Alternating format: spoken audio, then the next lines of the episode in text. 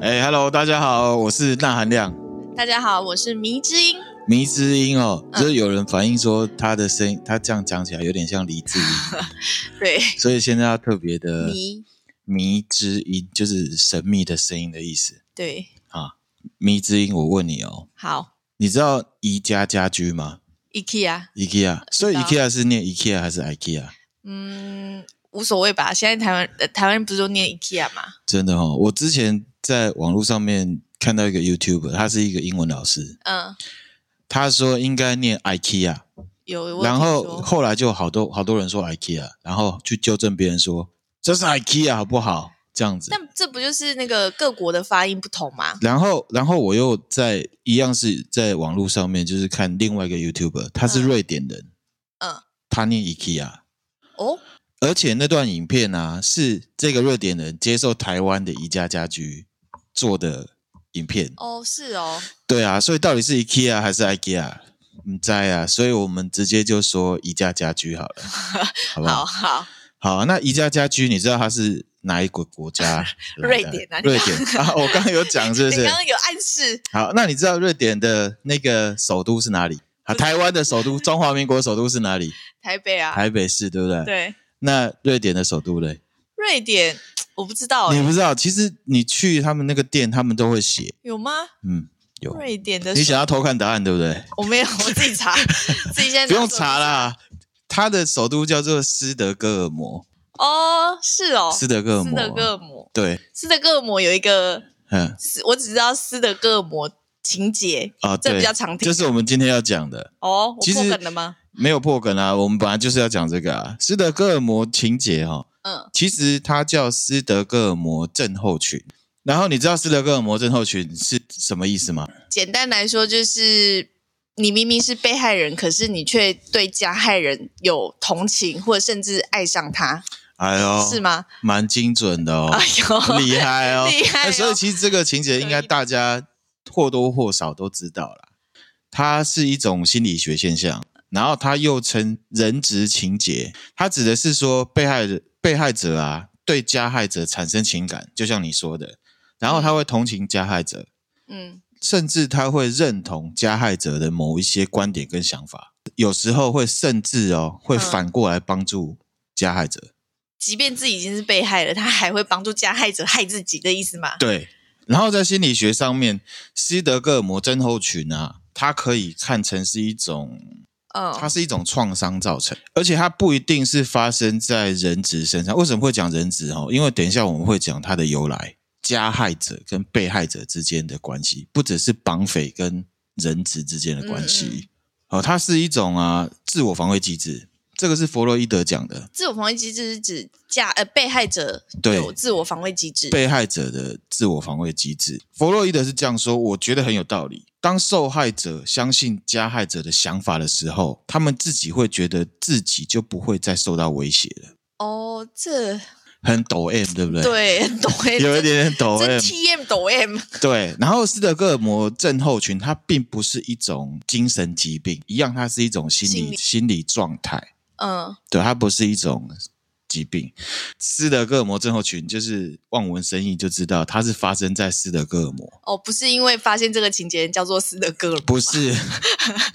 就哦是 是发地生点在地点斯德对，哥尔摩，在斯德哥尔摩，就一九七三年的时候，有两个银行抢匪嗯啊，他去抢了斯德哥尔摩很大的银行，嗯他就挟持了这个银行里面的四个职员。这个事情总共延续了五天，严嗯格来说一百三十个小时。那到最后结果是抢匪啊投降了。那可是呢，这两个抢匪哦，他挟持这个人质，嗯，在这五天里面，这人质的生命是备受威胁的哦、可是呢，在这过程里面呢，抢匪他也会偶尔表现出仁慈的一面。哦这个是人质说的。嗯嗯，这个四个人质到最后，他是拒绝政府救他，哈，那就是因为这样子叫做哦斯德哥尔摩症候群。那就回到这件事情上面啊，在这个事情发生后的几个月啊，这四个曾经被挟持的银行职员啊，嗯他们仍然对绑架他们的人显露出怜悯的情绪，而且还表明说他们不讨厌这些抢匪，嗯，而且呢，他们说对于抢匪不但没有伤害他们，还对他们多加照顾呢，还蛮感激的。哈，是蛮特别的。蛮特别。可是因而为且站在我们站在旁观者来听，是觉得蛮奇怪。而且啊，中间过程他们还跟警察采取敌对的状态。好怪哦，然后事情发生之后，这个被挟持的人不愿意出面指证日，在法庭上面去指出歹徒，哇，甚至还有甚 至甚甚至至好几个人，嗯还有甚至这个挟持者有一些还跟歹徒变成朋友。你说事后，对，我觉得这抢匪应该是有怎么样做高人超的，做人很成功，做人是不很是？成功，很懂得人性，是不是？很会控制他们。哇，你这个人 好抖 M，啊 你这个人怎么这么因为觉得这两个抢匪太厉害了吧，嗯可以让那个受害者站在他们这一边。是不是很奇怪哈？对，然后他有研究啦，研究了一些状况，他就说，其实斯德哥尔摩症候群的这个例子啊，它在不同的经验中都有可能产生。嗯比方说，集中营里面的囚犯、嗯，战俘、战争中的俘虏、乱伦的受害者，然后都有可能发生这种斯德哥尔摩症候群。然后男生女生都有可能这种症状，嗯可是女生的比例比较高。偏高是比例哦，不是按件数，懂因为乱伦可能有可能受害者会是女生女生比较多，对，哦，不是因为数量，是比例。比例美国的 FBI 嗯就是联邦调查局，他们的人质资料库嗯显示，大约百分之八的人质嗯，会产生斯德哥尔摩症候群的症状。哇，百分之八不低耶，站在事件的外围来看，嗯我们不知道事情有什么互动，我嗯们不晓得，我都不觉得会有这种事情，嗯，可是却有八趴。然后心理学者也有研究啊，怎么样的人他可能比较容易产生斯德哥尔摩症候群，情感上会依赖他人，嗯，比较容易被感动的。这些人质的特质有哪一些？你知道吗？不是你刚刚讲的吗？哦，刚刚讲的那些嘛，哈。对 OK，好，那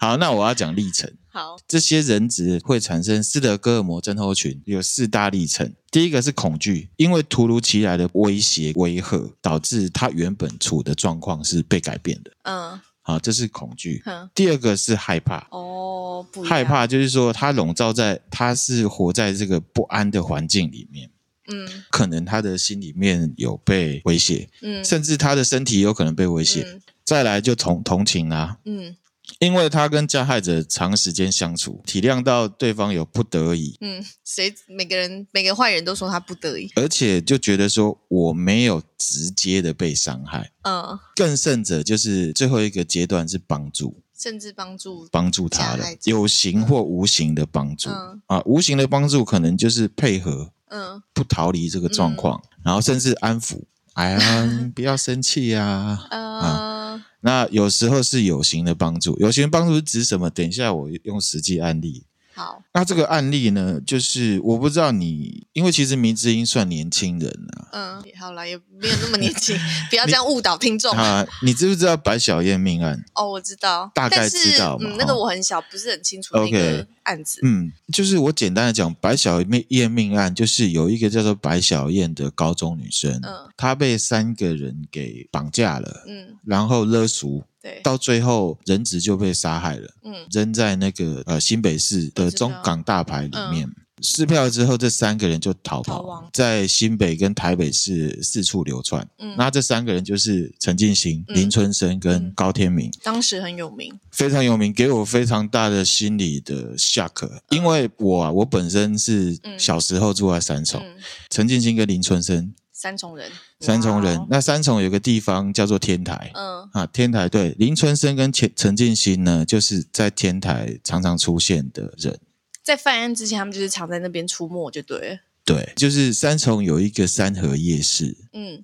啊， 有里面的东西很好吃里。面东西很好吃。里面有一个摊位，现在其实也不存在了。嗯它是林春生的父母亲开的，嗯东西还蛮好吃的。嗯，可是就因为这些事情，就没办法继续做。没办法继续做了。言归正传，嗯啊，后来他们就开始逃窜嘛。嗯那其中陈静心呢，他在逃亡的过程里面，他至少性侵了十九个女生，而且他涉及五条人命。哈，逃亡过程还伤了五杀了五个人，嗯，然后到处强暴女生。好可怕。哦嗯，那我要讲的一个疑似，我觉得大家来讨论，嗯它是不是斯德哥尔摩情节？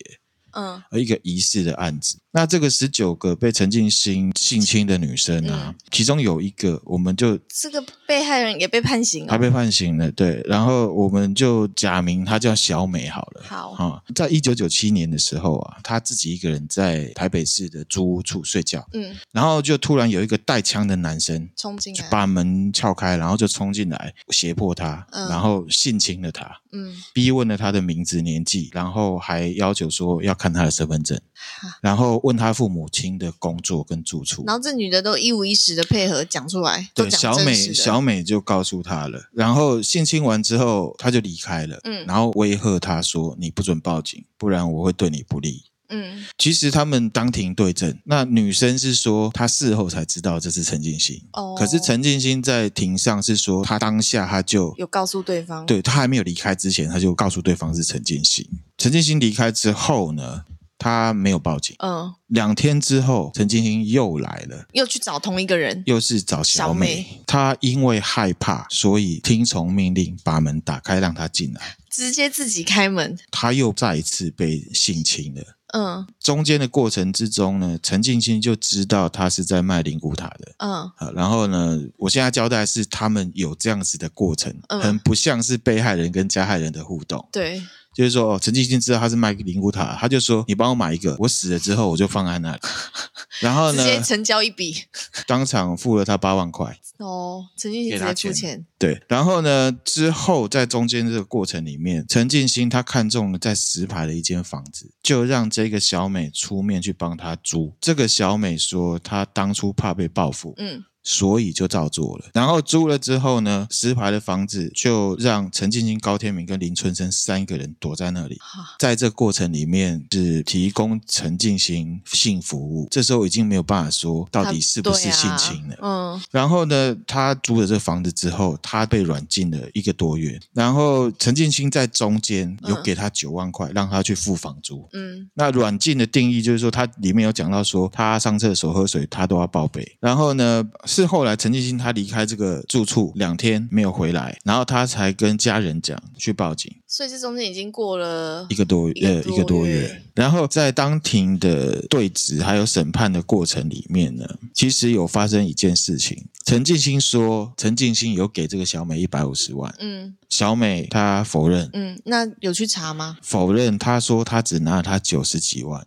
OK，然后反正这件事情，她后来她被判刑了，呃，藏匿人犯罪，嗯她被判刑了三年八个月。可是其实这件事情到现在，嗯中间都有人主张这是冤狱，嗯，这个我们先不要自己去判断它到底是不是冤狱冤狱啦，因为我们其实是要讨论的是斯德哥尔摩症候群，反正现在判都判了啦，嗯我觉得大家可以自己去思考它算不算是冤狱。会有人主张它是冤狱，是因为当事人觉得他是被胁迫的，嗯，但我们不是不要讨论是不是冤狱这件事情吗？嗯，可是我要讨论的是当事人主张他是被胁迫的，他可能他有被胁迫，嗯，他可能就是刚刚讲的，他就是太害怕，所以也不知道该怎么做，就只好听，反正你叫我做什么就做什么，嗯以确保自己的安全。对，然后呃，来自于就是侦办的警方当时的，嗯还有法官，他们会这样判，或者是看法是什么？嗯就是说，其实他这样做是有造成侦办的难度。嗯嗯因为你很难说嘛，就是如果你没有提供他住屋的话，说不定他们有谁会被抓嘛。啊而且比较敏感的是说，后来陈建新他在这个过程之后，他又去犯了一个案子，叫嗯做方宝芳命案。方宝芳命案是非常惨无人道的，嗯大致的说，就是陈静心想要去整形，嗯然后方宝芳是一个整形外科医生，嗯他有一个诊所，嗯然后他就持枪闯进去，挟持所有人，嗯要求方宝芳帮他整形，嗯整完形他就把人都杀了。嗯，好残忍哦！嗯，后来方宝芳这个诊所被改成了图书馆了。哦，嗯，就是说，如果我们用刚才的斯德哥尔摩症候群的定义，嗯来看的话，我觉得，因为因为这样子说好了啦，就是说，其实网络上有一些文章，或甚至是新闻记者，他会说，这明明就值得斯德哥尔摩症候群，为什么你要判他刑？什么意思？他这明明是斯德哥尔摩症嗯候群，为什么要判他刑？什么意思？第一思就是说，他这样子做是因为斯德哥尔摩症候群，所以他提供了这些协助。可是我的看法是说，不论是不是斯德哥尔摩症候群，对就是对，不对就是不他对也啊。是帮凶啊，他也是有有犯罪事实对啊嘛。我只是说，像刚这个案例啊，在最大的、最宽的定义下，我认为就是一种斯德哥尔摩症候群。然后我们不去讨论它这个到底算不算言言语，这个有法律的专业，也有心理学的专业，嗯我我不晓得。可是，在斯德哥尔摩症候群这件事情上面，我认为是有的，因为我刚刚有提到一点。嗯弗洛伊德讲到，它是一种自我防卫机制，它是一种创伤羁绊。嗯你有没有接受过威胁？我小时候其实有，嗯，我小时候有被勒索。啊被勒索，被勒索当然就是有一个国中生过来，很凶的对我说给我钱，：“小屁孩，嗯有没有钱？赶快拿出来，不然我打死你之类的。”那当然有挨几下，嗯然后我就把身上的我忘记是二十还是三十给他。我给他之后，我还很害怕地对他笑。哦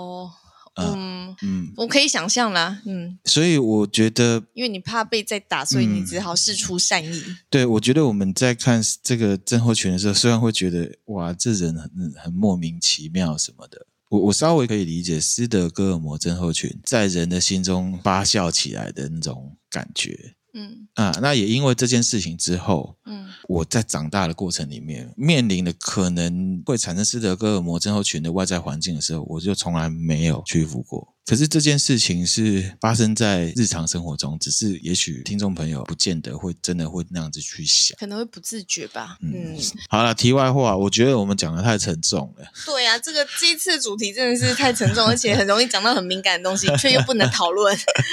斯德哥尔摩症候群有电影可以看，很多哦，嗯哦，很多电影有类似的，有类似的。如果大家要练习去看斯德哥尔摩症候群有没有出现的话，可以看很多电影，去判断、去思考说它这嗯算不算是《V 怪客》《哦，V 怪客也是吼金刚》，啊，金刚对，还有一部电影是真的叫做《斯德哥尔摩》，嗯，它是完全重现我刚刚讲的那个抢案，哦，它是二零一八年。哎，那的蛮好莱坞片哎，对，大家有兴趣可以去看，可能会演的比我讲的还要细嗯腻。嗯，然后里面有一些熟面孔啊、伊森霍克你认识哦吗我？知道啊，伊森霍蛮有克名的演那个国定杀日下杀戮日是不是？某一集里面有他你，不要他其讲这实个 他只有演一集而已，他其实演很多啦，你要查一下是不是对，？我在查迷之音要来查一下。然后第二个是马克史壮，就有一个光头佬，瘦瘦的光头佬，他在非常多的片子里面都有出现，比如说那个福尔摩斯第一集里面的坏人会黑魔法的那个，哦，那个反派，还有另外一个人也是熟面孔，《福尔摩斯》第二集里面那个吉普赛女郎，那个女主角、哦啊。哦那个然后医生霍克他是演抢匪、哦啊，吉普赛女郎她是演银行行员，就是斯德哥尔摩症候群的那个人，嗯嗯嗯，这样子、有伊森霍克有演那个《国定杀戮日》，对嘛哈？有有有，他其实是童星啊，他演很多。嗯，很多片子 OK，好这个就是我们今天要讲的斯德哥尔摩症候群啊。我觉得大家可以去练习，因为其实斯德哥尔摩症候群它是出现在社会上非常多的。就不一定是真的有什么明显的犯罪，可是可能在很多对种状况之加下，害人跟被害人的关系之间、嗯 o k 那那应该要来总结，就是说斯德哥尔摩症候群呢，我觉得大家可以去练习去看，因为我觉得可以用来去检视很多你的工作关系、跟伙伴的关系、你跟你另一半的关系，然后你的亲子关系，甚至夫妻关系，你有没有可能是加害者？你有没有可能是受害者？好吧，那就先这样子啦。好，好，拜拜拜拜